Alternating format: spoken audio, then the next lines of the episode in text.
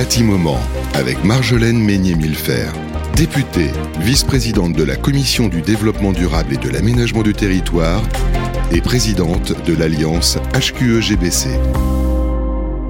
Bonjour à vous qui nous retrouvez sur Bâti Radio. Je suis ravie que vous veniez euh, de nouveau passer un bâtiment avec nous. Nous allons parler toujours de l'actualité du bâtiment, bien sûr, de construction, d'aménagement du territoire, mais aussi toujours de développement durable et de protection de l'environnement.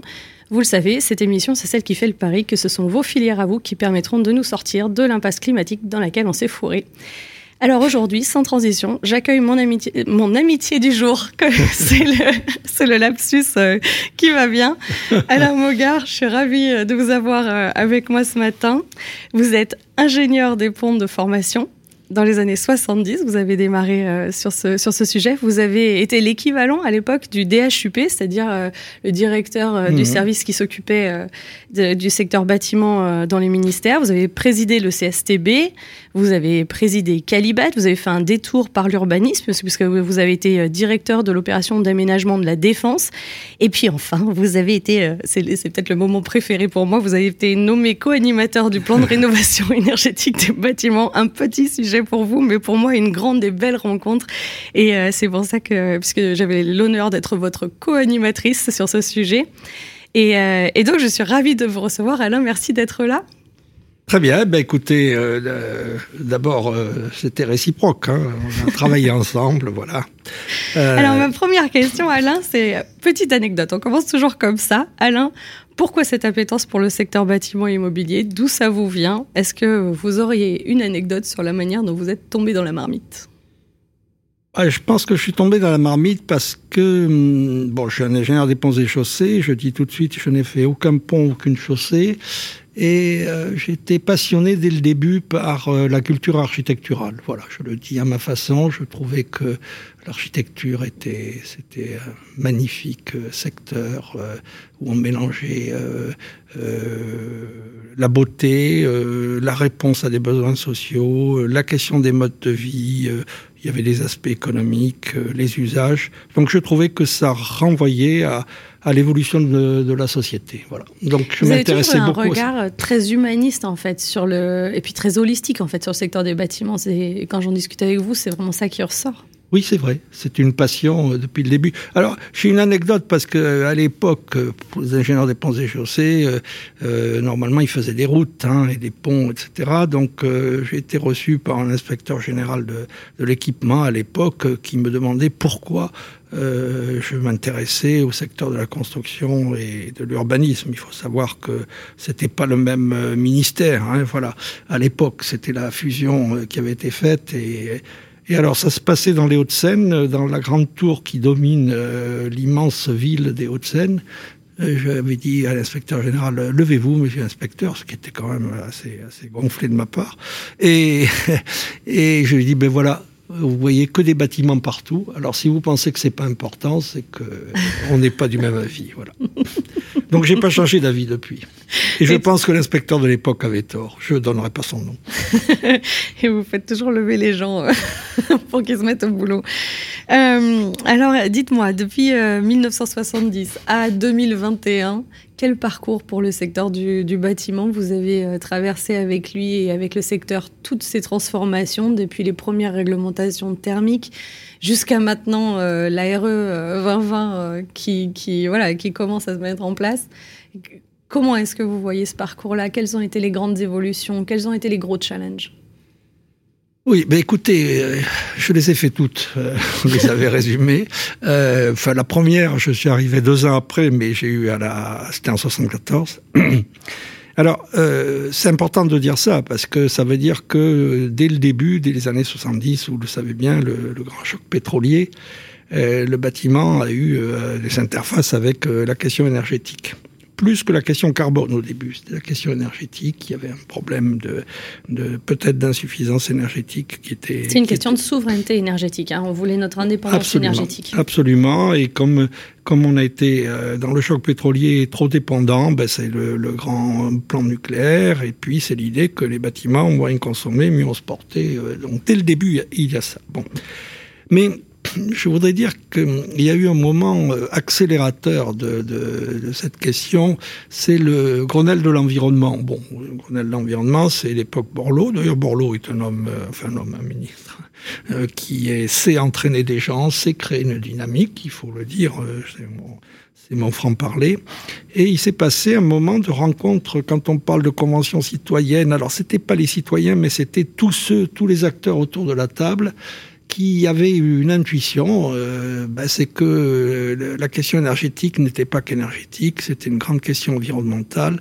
Il fallait traiter à l'époque euh, les possibilités d'utiliser les énergies renouvelables sur les bâtiments, puisque euh, le Grenelle de l'environnement pour la construction neuve, c'est l'idée du bâtiment énergie positive. Voilà, je le dis clairement, c'est-à-dire une nouveauté pour le monde du bâtiment, c'est qu'il n'était plus que consommateur, pas seulement consommateur d'énergie, de, il pouvait être producteur d'énergie. Et ça, c'est une révolution. Oui, c'est une révolution parce que ça a changé complètement à ce moment-là. Enfin, ça a tenté de changer complètement le profil de la production énergétique en France. Le but, c'était de passer euh, vraiment sur une production décentralisée à l'échelle du bâtiment. Et ça, on sent bien qu'il y a eu des résistances par rapport à ça. Mais oui, je crois qu'il faut le dire. Alors, le, moi, je suis très, très optimiste pour la suite parce que je pense que c'est irréversible. On y arrivera.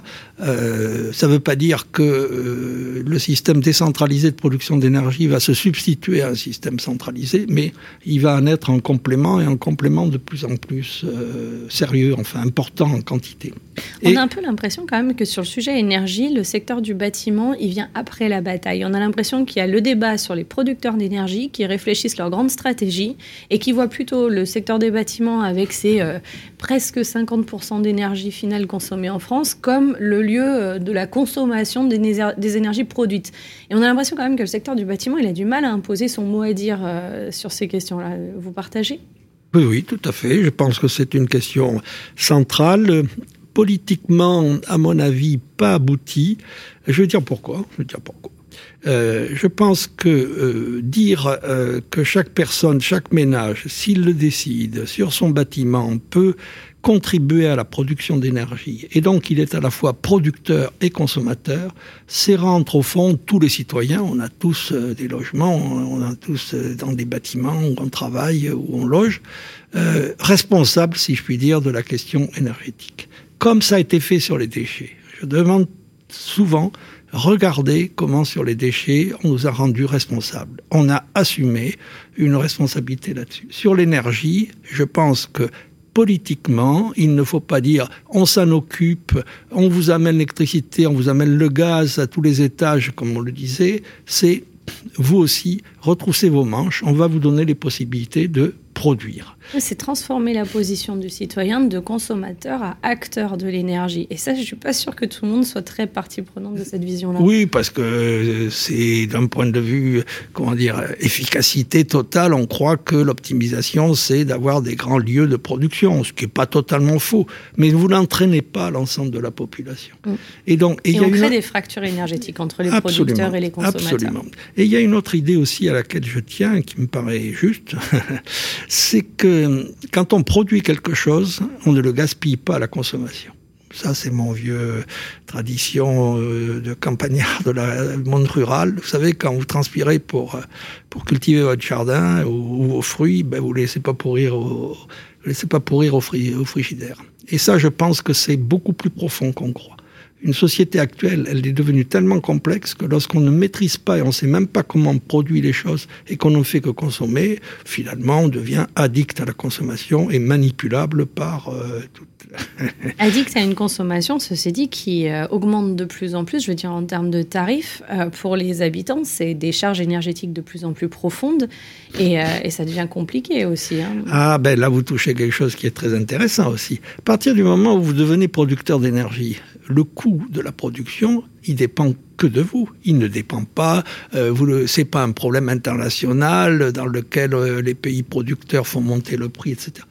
Je dis clairement, celui qui a une production photovoltaïque, une fois qu'il a fait l'investissement, le prix de sa production ne dépend plus du tout de la conjoncture internationale. Il est devenu de nouveau maître de, sa, de, de, la situation il redevient non seulement responsable, mais il, le, il maîtrise la situation. Or, la complexité du monde, entier, du monde actuel, c'est que il est tellement développé, si je puis dire, etc., qu'on est dépendant quand vous réfléchissez, dépendant. Et là, vous reprenez du pouvoir. Mm. Il faut y réfléchir. Donc, si j'insiste, une forme d'émancipation énergétique. oui, on parle. oui. Bah, D'ailleurs, je le dis à ma façon. Euh, la RE 2020 euh, a un peu loupé euh, ce, ce, ce, virage. Le label, je, je l'espère, ne le loupera pas, et je crois vraiment que ça va revenir en force. En force dans le mix énergétique, oui c'est très important. On risque d'avoir un petit peu de réticence de la part des, euh, réseaux hein, qui considèrent que ce jardinage euh, énergétique à toutes les échelles, euh, c'est pas très efficace et que par ailleurs, ça leur demande de renforcer les réseaux d'une manière en fait pour lesquelles ils n'étaient pas pensés. Les réseaux, c'est des réseaux de distribution, c'est pas des réseaux où on peut injecter euh, partout euh, des productions et les renvoyer sur le, sur le local. Est-ce que vous pensez que c'est nécessaire pourtant cette transformation des réseaux de cette façon-là? Ou en tout cas qu'il faut faire ces choix-là aujourd'hui? Ah oui, moi je crois que dans les choix, il y a le mix énergétique qu'on souhaite, mais il y a aussi un réseau qui peut fonctionner dans les deux sens. C'est-à-dire de temps en temps, il reçoit de la production et il la, redistribue. À d'autres moments, il ne fait que distribuer de la production centrale. Mais il faut faire les deux, ça c'est clair. Euh, il me semble que... Alors, c'est pas dramatique, hein, c'est tout à fait possible. Et en tout cas, c'est nécessaire aussi, puisque avec les énergies renouvelables, on aura des énergies intermittentes, tout le monde le sait. Donc, il y aura une stratégie dans laquelle euh, l'intermittence plus le stockage euh, va très très bien avec euh, des productions décentralisées. Donc c'est le même projet. On a une demande presque que le secteur des bâtiments, par son mmh. volume de consommation, puisse être un régulateur en fait des réseaux et, servir finalement un petit peu de pile, puisque on a cette logique de, capacité finalement à être euh, résilient euh, à une forme de fluctuation. C'est-à-dire qu'on peut chauffer, on peut créer des, des pauses dans les chauffes parce que finalement en termes de confort ça se sent pas. Aujourd'hui, c'est ce travail un petit peu de flexibilité apporté par le secteur bâtiment qu'il faudrait travailler Oui, et bâtiment et véhicule électrique. Oui, bien sûr, coupler les deux. Le véhicule électrique, vous aurez une batterie chez vous, dans le garage, dans la voiture.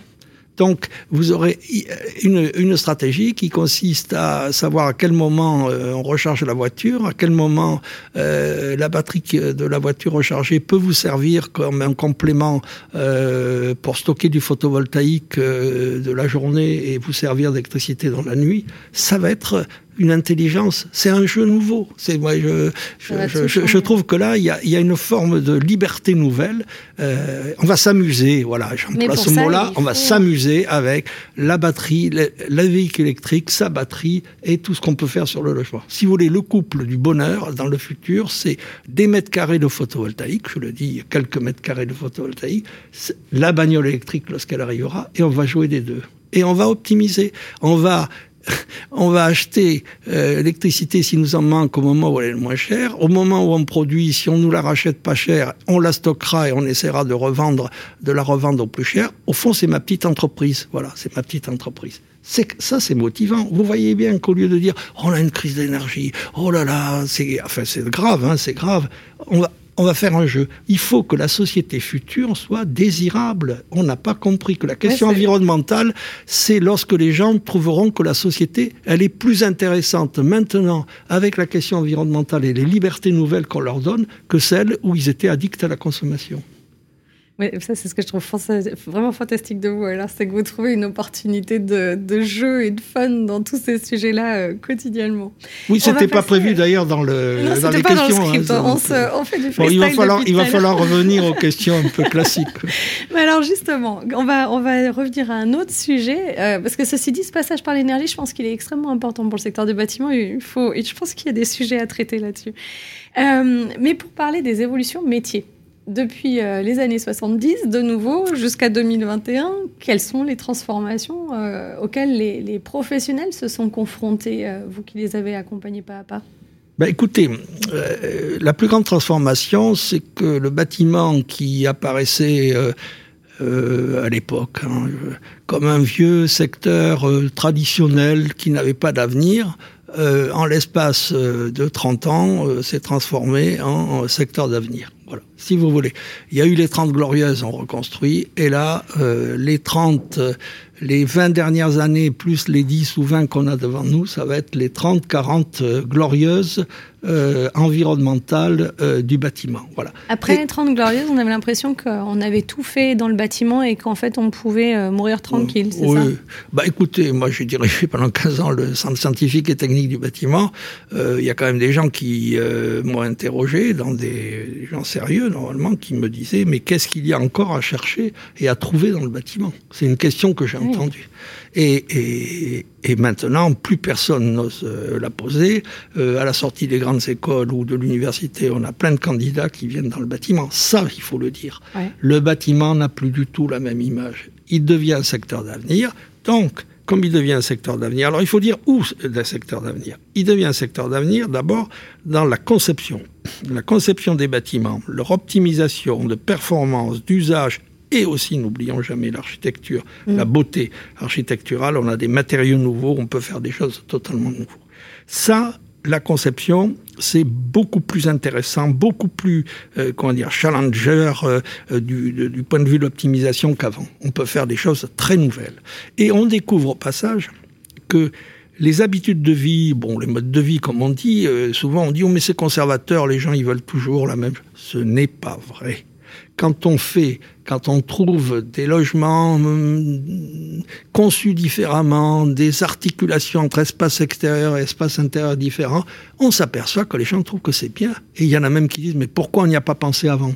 Donc, je veux insister sur tous les métiers d'architecture, de bureaux d'études techniques, d'optimisation, il y a un espace désormais formidable dans le bâtiment. Et puis, il y a du monde qui manque. Hein. hein, Il y a du monde qui manque en plus. ah hein. ben, en, plus, en ce moment, on est en retard en ingénierie du bâtiment, oui, je le dis. Ben, sur les diagnostiqueurs, sur euh, les bureaux d'études thermiques, euh, bon, ils sont très bien, mais enfin, euh, ils pourraient être encore plus nombreux et encore meilleurs. Enfin, excusez-moi.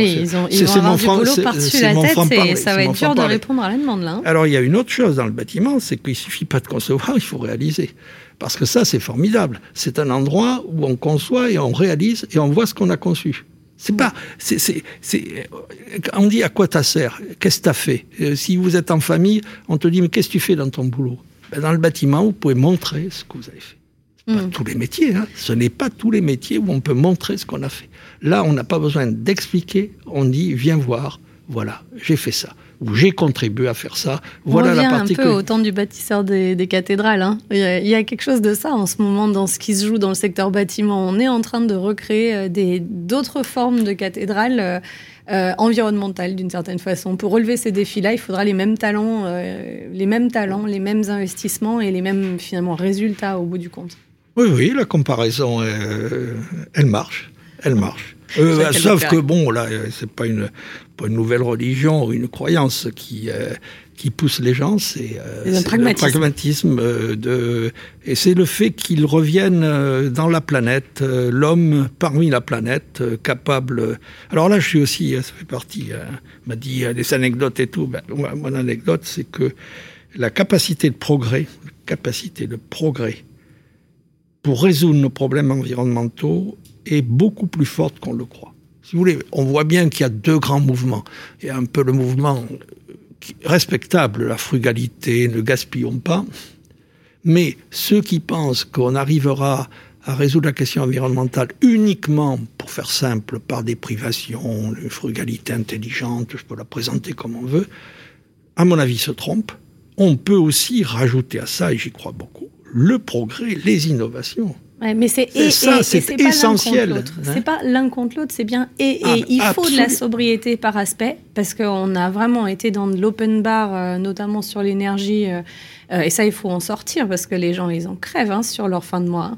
Mais de l'autre côté, effectivement, euh, pas faire l'opposition sobriété contre technologie. Bien sûr, la technologie répondra au- à l'enjeu. C'est pour ça que c'est un lieu de croissance, si vous voulez. Il faut pas l'oublier. Si on veut avoir euh, une unité nationale, une société, euh, il faut que cette société dégage par ses progrès une, une capacité de produire plus de choses intelligentes, plus de choses compatibles avec l'environnement. Il ne faut pas l'oublier. faire un partage, arriver à l'équité, à la justice, c'est plus facile lorsque, j'emploie des mots simples, hein, euh, peut-être trop simples, mais quand euh, on a plus de choses à se partager que de moins en moins de choses à se partager. Et ça, il faut y réfléchir. Il faut y réfléchir. Parce que une politique qui oublierait le progrès, elle risque de se retrouver uniquement dans la compression. Et dans la compression, eh bien, écoutez, euh, je fais un peu de politique, hein, c'est ma façon de le dire. Eh ben, les inégalités vont continuer. Hein. Les plus forts resteront les plus forts. Et puis voilà. Et donc, il faut en parler de ça. Donc, s'il n'y a pas un espace d'expansion, alors tout ça pour dire que dans les métiers du bâtiment, on est désormais une solution. Donc je dis à tous ceux qui travaillent dans le secteur du bâtiment, il y aura des innovations, voilà, je plaide l'innovation, des progrès, vous serez les acteurs de ce progrès.